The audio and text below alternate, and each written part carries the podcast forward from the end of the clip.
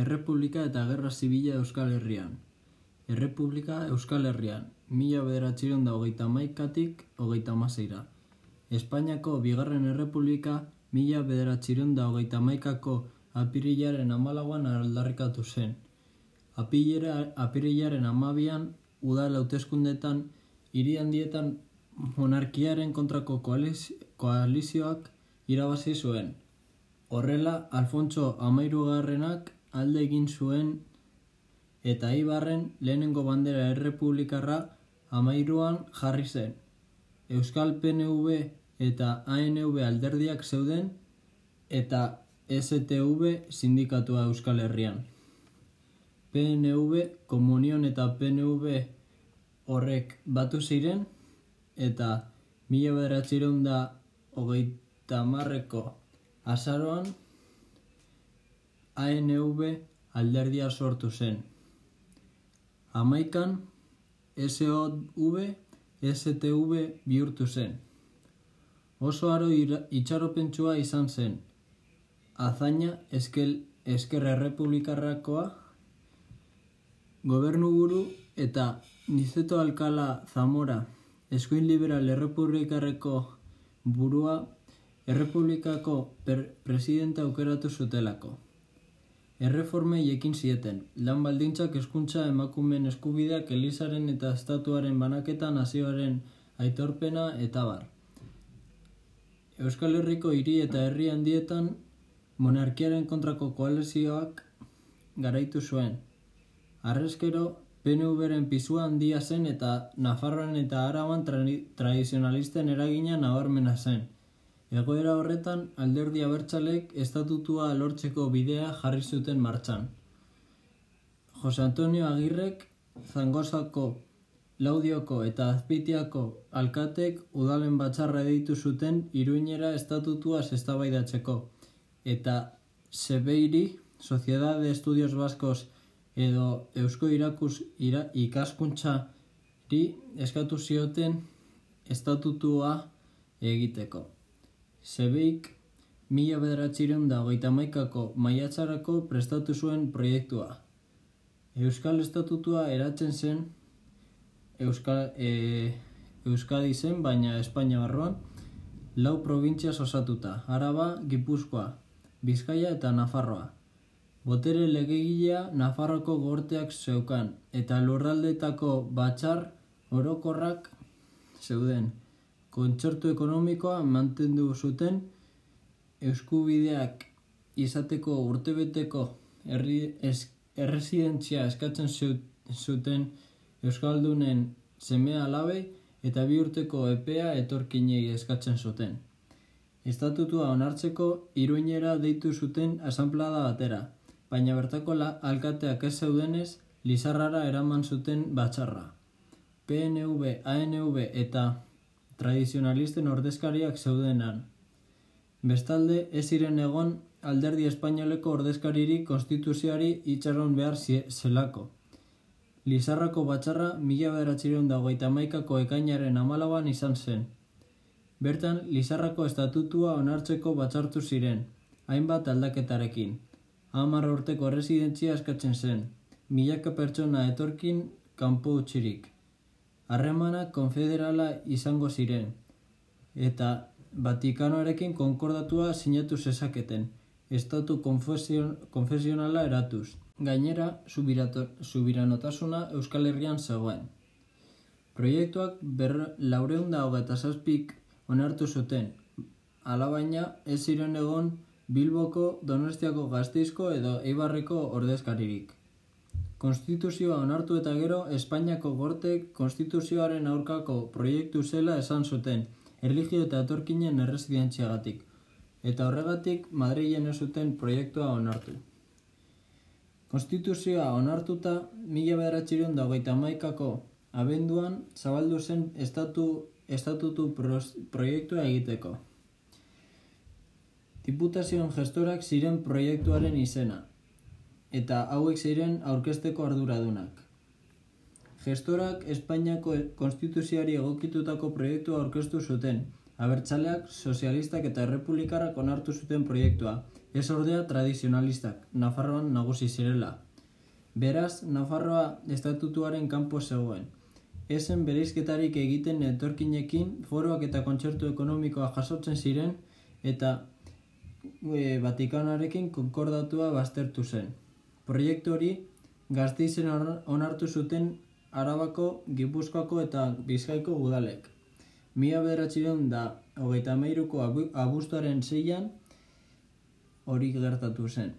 Azoraren bostean aldiz erreferenduma izan zen eta biztanleriak onartu zuten. Baina araban euneko berrogeta zazpik onartu zuten bakarrik eta Gipuzkoan eta Bizkaian aldiz euneko larogeta marra. Estatutua onartuta zegoela gortera pasatu zen, baina hauteskundeak zirela eta zentroko alderdi erradikalak eta zedak irabazi zutenez, e, alde batetik hauteskundeak zirela eta eta bestetik araban lortutako onarpena eskaza zelako, mila beratxiron da hogeita malauko ekainean estatutua geldirik geratu zen. Aurreko gobernuko aldaketa asko ezabatu zituen alderdi erradikaleko gobernuak nekazaritza reforma, armada, eskuntza, estatua eta eliza eta bar. Gobernuak Euskal Herriko kontzertu ekonomikoaren kontra egin zuen, eta ardoaren gatik eta patxarraren gatik lortutako zergak Madrilera eraman nahi zituzten. Ondorioz, hogeta malauko irailean zinegotxeak eta alkate askok dimititu zuten. Orduan gobernuak udal gobernu berriak izendatu zituzten, alderdi erradikalekoak. Mila bederatxireun da hogeita malauko urriaren lauan, Alejandro Lerroux gobernuko presidenteak zedako hainbat ministro sartu zituen gobernuan. Alderdi eskertiarren eta sindikatuen azerrea piztuarazi zuen horrek errepublikaren aurka zijoalako. Ondorioz, greba orokorra, orokorrak ditu zuten. Asturiasen eta Euskal Herriko herri batzuetan greba iraultzailea izan zen. Eskerraldean hildako ugari egon, egon ziren. Milaka langile kaleratu eta eskerreko eta abertzalen alderdien egoitzak itxi ziren. Lerrauzen gobernua mila beratziren da hogeta amaieran amaitu zen estraperlo hausiaren gatik. Hori zela eta mila beratziren da hogeta amaseiko otxeiaren amaseian hauteskundeak egon ziren. Eskerrak fronte popularrean batuta zeuden, eskuinak aldiz banaturik. Fronte popularrak irabazi zituen hauteskundeak eta bihurteko aurrerakoiaren erreformei ekin zioten. Nekazaritza eta eskuntza erreforma, erligioa eta estatut, estatua banatuta zeuden eta mila bederatxiren dago eta maloko presoei amnistia amango zieten. Autonomia estatua lantzeko batxorde bat eratu zen. Indalecio Prieto eta Jose Antonio Agirrek albidetu zuten estatutuak aurrera jarraitzea. Bestalde, tentsioa areagotu zen, falangisten eta errepublikarren eta sozialisten arteko liskarrak sarritan gertatzen zirelako. Fronte Popularrekoek estatu kolpe baten zurrumurrua zabaltzen hasi ziren, eta gainera erregimenaren kontra azaldu ziren aristokrazia, eliza eta goi burgesia. Hori dela eta, Nia beratxiren dago eta amaziko ustaiaren amazazpian, Espainiak Marokoko protekturatuan zituen tropak matxinatu egin ziren errepublikaren kontra. Franco Kanaria ruartetatik Marokora joan zen tropen buru jarriz, eta amazortzian militarren matxinadak izan ziren estatu osoan. Alanola, Keipo de Llano, Sevillan, Mola Iruinean, Alfonso Vega Gasteizen eta bar. Bizkaian eta Gipuzkoan aldiz kolpeak porrot izan zuen naiz eta loiolako kuartelean saiakera bat egin, e, egin zuten. Errepublikarrek ondo antolatu zituzten lurralde bi horiek. Gauza korrela, mila bederatxiren da hogeta urria, urriaren batean, Valentzian bildutako gortek onartu zuten Euskadiko lehenengo autonomia estatutua. Estatutua Bizkaik, Bizkaian Arabako eta Gipuzkoako lurraldetako leku batzuetan aplikatu zen. EAJ-ko agirre aukeratu zuten lehendakari Gernikako juntetxean. Mila beratxiron dago eta maseiko urriaren zazpian. Agirrek kontzentrazio gobernua eratu zuen. gerra egoerari aurre egiteko. Orduan, EAJ-ko lehendakari eta lau partaide, PSOE-ko hiru partaide eta ANV, UR, IR eta PCE-ko partaide ba banak osatzen zuten gobernu hori. Euskadiko gobernua benetakoa bilakatu zen. Izan ere, medikuntza fakultatea ertzaina sortu eta gerrari aurre egiteko neurriak erabaki zituzten.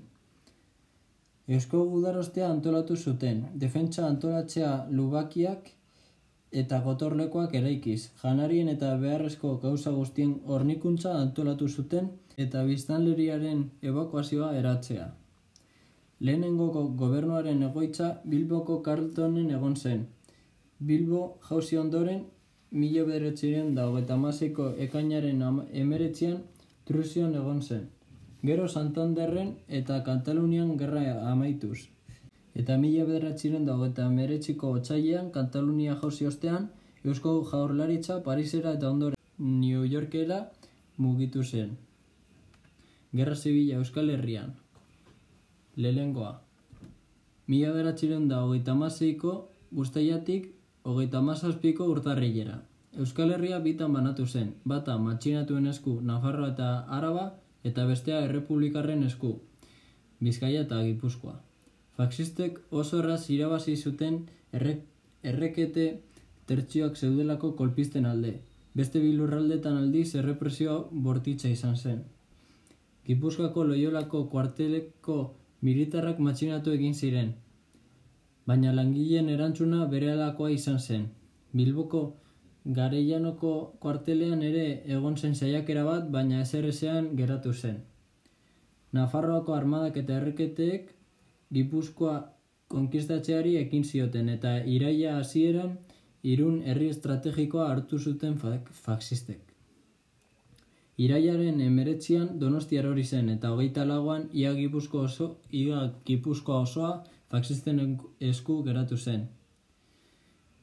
Lehenengo bataioi errepublikarrak alderdiek eta sindikatuek CNT, ELA, IR, PSOE, NV eta eta barreta antolatzen hasi ziren Bizkaian. Horrela, Bakunin, Estalen, Perezagoa bataioiak sortu ziren, besteak beste. Bestalde ere, hogeita amaseiko urrian, Euskal Estatutua onartu zen eta Gernikako juntetxean agirre izendatu zuten lehen dakari. Honek, kontzentrazio gobernu asatu zuen eta bitartean fronte lerroa lekeitiotik orduinara bere esku geratu zen. Gipuzkoa eta Araban faxistak zeuden eta Bizkaian ordea errepublikarrak. Beraz, Eusko Jarlaritzak bataioien bortere hartu eta Eusko Gudarostea sortu zuen. Eraso ekintza bakarra izan zuten hauek, legutioko guda. Faxistei erasoi eraso egitea nahi zuten, hogeita amaseiko abenduan, gazteiz hartzeko helburuarekin. Baina faxistek erraz eutxi zioten bere posizioari eta hainbat errepublika, errepublikar hil zituzten. Bigarren aldia, mila beratxiren da hogeta mazazpiko urtarriletik ekainera zijoan. Hemendik aurrera indar lerroa egonkortu egin zen, Frankoren tropak Madrilen zeuden hiriburu hartu nahian. Baina martxoaren amaieran faxistek Madril aldera, alde batera utzi eta iparraldeko gerran zentratu ziren. Hori dela eta, martxoaren hogeita maikan, Durango bombardatu zuten eta intxortan mendilerroko errepublikarrei eraso ere. Borroka etengabeak izan ziren eta errepublikarrek gogor e eutxi zioten. Hala ere, frankista eta errekete tertzioen bitartekoak asko ere handiagoak ziren republikar zaleak baino. Elgeta Ibar eta inguruak apiri jamari eran jauzi ziren eta hogeita zeian Gernika bombardatu zuten. Maiatzan bermeo ere erori zen. Eta e, maiatzaren amazortzian soiubeko gudan zornotzan sartu ziren nazionalak. Bilbo eta industria defenditzeko eraiki zuten burdineko burdinazko gerriko apurtu zuten faxistek. Eta ekainaren amalagoan hartxandako gudan Bilbo salbatzeko errepublikarren azken ahalegina izan zen. Hala ere, frankistak sartu ziren Bilbon ekainaren emeretzean. Hirugarren aldia, hogeita mazazpiko ekainetik abustura joan. Bilbo galtza gerra galtza izan zen Euskal Errepublikaren txat, eta lehenengotik ere antolatuta zuten evakuazioa.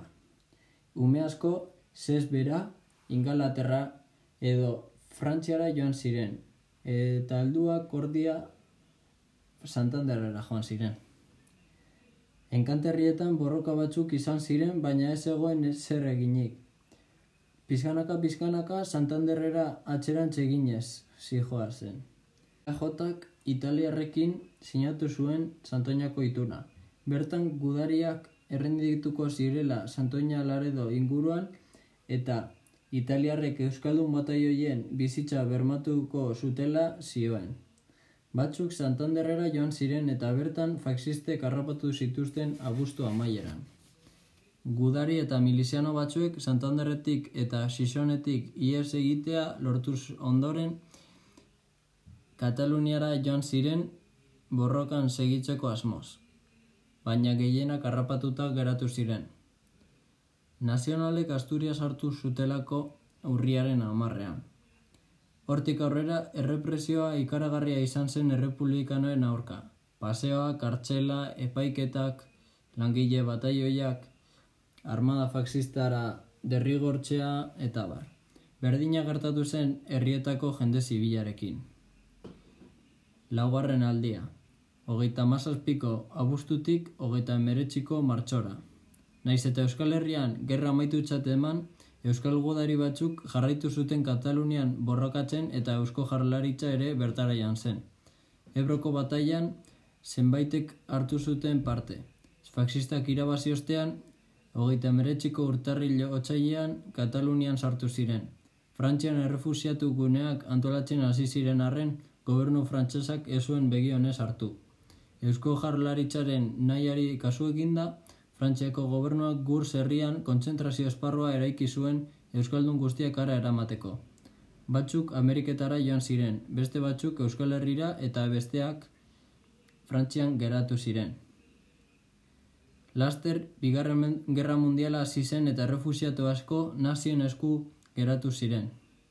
Ego Euskal Herria Frankoren diktadura finkatu zen. Erresistentzia guzti zapaldu zuten eta urte latzak etorri ziren gure raldetarako.